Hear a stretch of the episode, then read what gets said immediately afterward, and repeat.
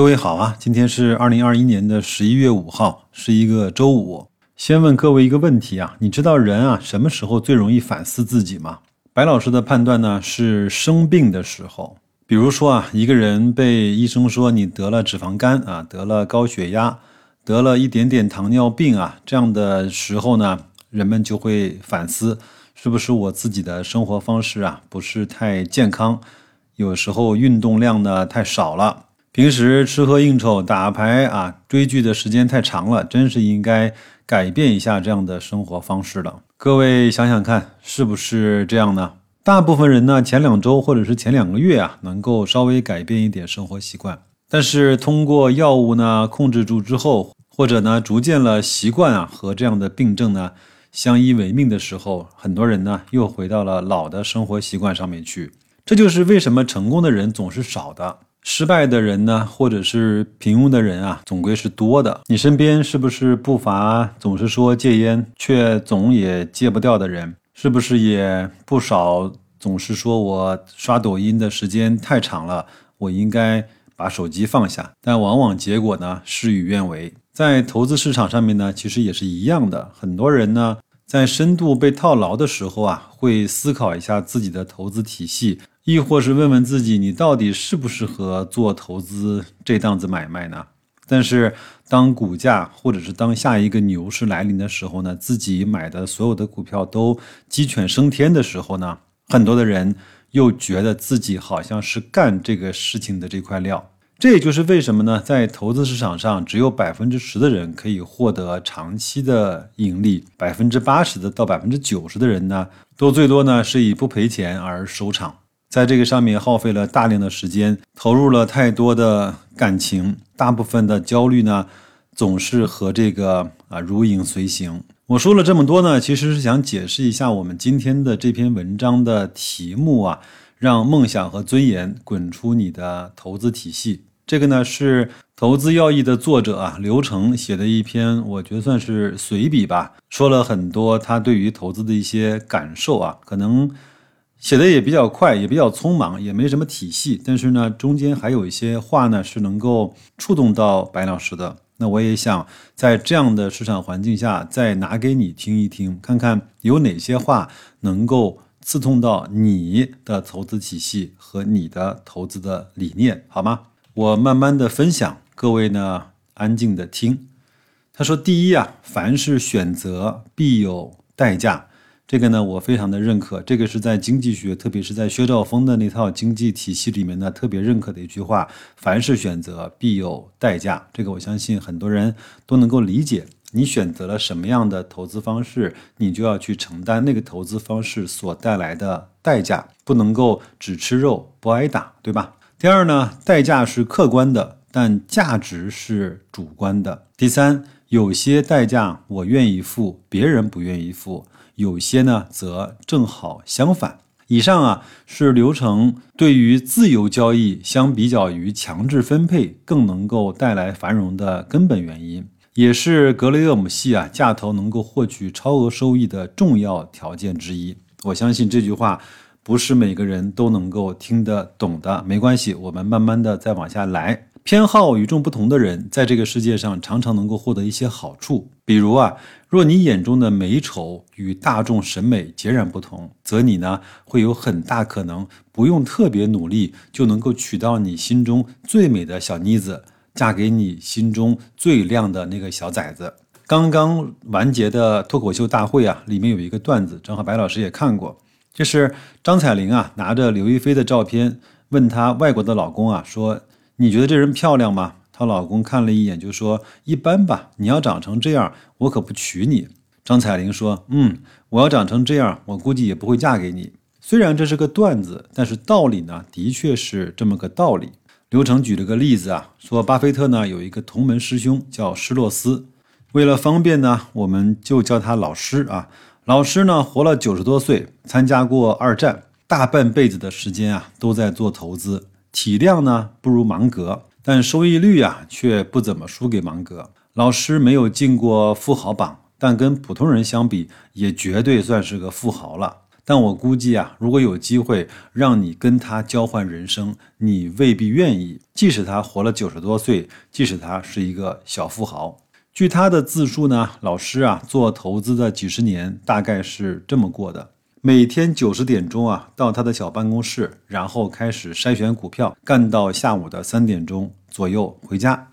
不参加任何的股东大会，也不调研上市公司，也不跟同行交流，几十年如一日。施洛斯的公司呢，早期只有他一个人，研究员、交易员、基金经理、投资总监、销售总监、运营总监，都是他一个人。后来呢，赚了很多钱，开始膨胀了，不愿再事必躬亲了，于是给自己招募了一个助手。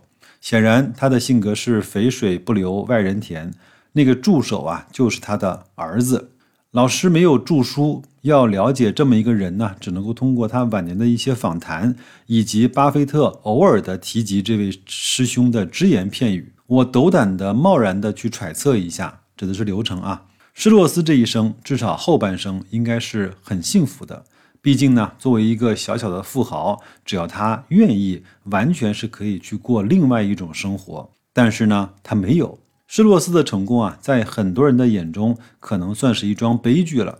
人死了，钱却没花完，而且呢，照他自己的描述的生活状态是，可能都不是没花完，而是几乎没怎么花。可是对他来说，如果花掉一半，他会更幸福吗？我猜大概率也不会。当然，我绝对不是想说要心甘情愿的去过这种清教徒式的生活，才能够成为一名合格的老架头。事实上啊，架头这个行当的开山鼻祖的人呢，叫格俄雷厄姆，他的生活方式呢，就更加接近纸醉金迷一些。不过呢，那也是只是相对老师而言的，与现在流行的消费主义还是相差甚远的。不管你选择过怎么样的生活，架头这个群体至少共同拥有一个特质，就是与众不同的时间偏好。这个说法呢有一些装叉，通俗的讲就是更有耐心。之前的文章呢，我曾经说过，投资中的一切错误都是知识不足导致的。投资这条路呢，绝不能够往修心的方向去走。但是这句话有个前提，前提是。只考虑投资本身，而不考虑做投资的人。我这篇文章呢，恰恰是在讲做投资的人。我从二零零六年开始接触证券市场，至今见过的专职的、非专职的投资人，算是为数不少了。在当时呢，我也是非常想当然的以为，投资就是为了挣钱，简单、庸俗而纯粹。可是呢，后来慢慢的发现，很多人做投资诉求不只是钱，比较常见的还包括希望、梦想、尊严。同样的知识储备下，诉求越驳杂，动作呢就越癫狂。比如说，一种典型的诉求是：我要在多少岁之前达到什么样的金钱的数量级，从而实现财务的自由。各位。你是不是也想过，我要在多少岁之前拥有多少投资的资产，从而实现财务的自由？那我也非常，呃，客观的说，白老师也非常多次的这么想过啊。那么有了这个目标之后呢，我现在有多少多少量级的资金？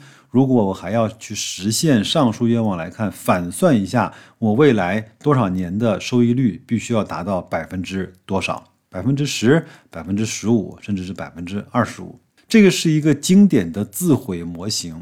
这个是一个经典的自毁模型。这个是一个经典的自毁模型。流程呢，把它认为重要的话给我们讲了三遍。以人的角度出发，愿望本身没有对错，但是呢，从投资的角度来看，大错特错。正确的思维是以我现在的知识储备为基础。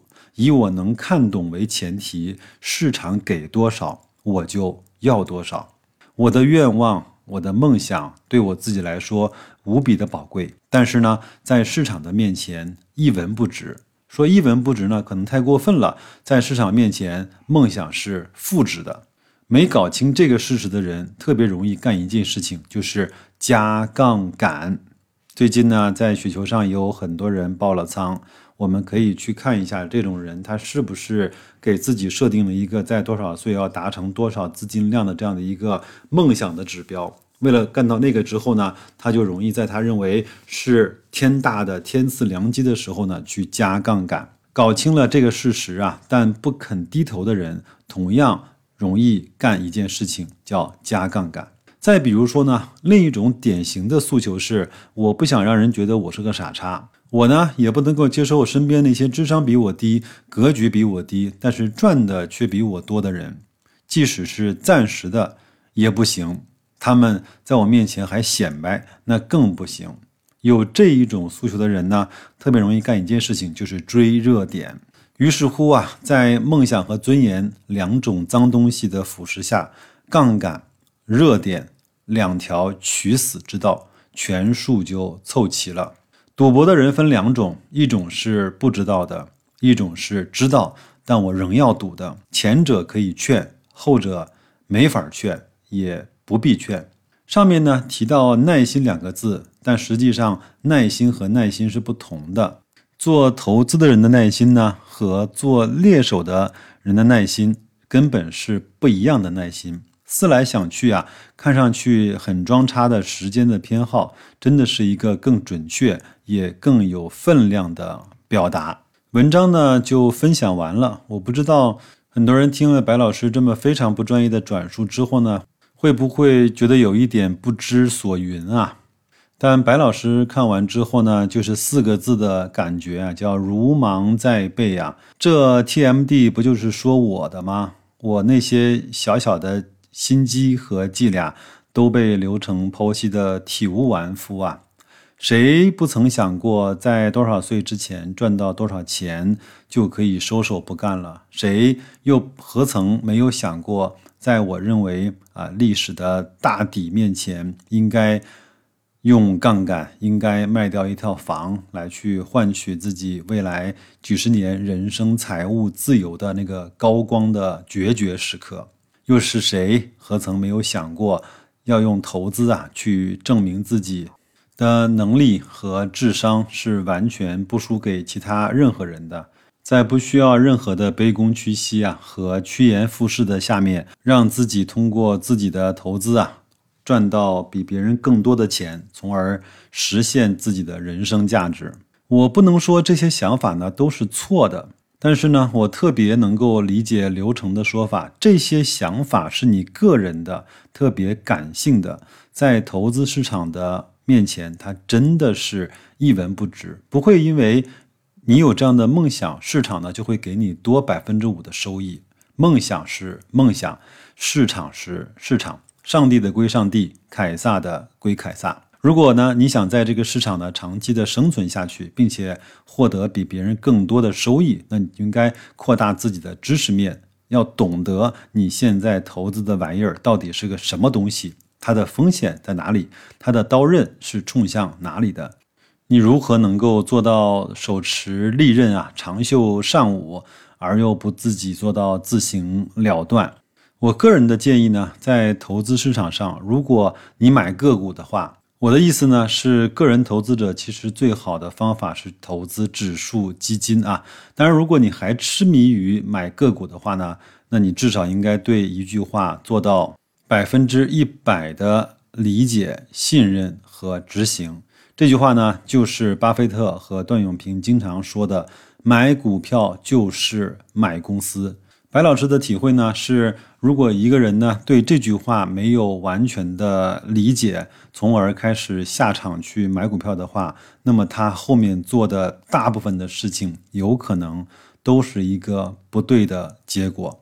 有可能我这句话说重了，或者是说的太极端、太绝对了。但是，这就是在二零二一年年末的时候，白老师给自己的认知界定啊。前两天在听边锋伟的一期节目啊，他说了一句话呢，我也蛮有感触的。他说：“有道无术呢，术亦可循；但有术无道呢，止于术。”好吧，这句话呢，我就不给大家做解释了，我相信都能够听得懂啊。今天也算是白老师的有感而发吧。也祝各位啊，在接下来的周末啊，能够好好休息，投资愉快，生活顺利。再见。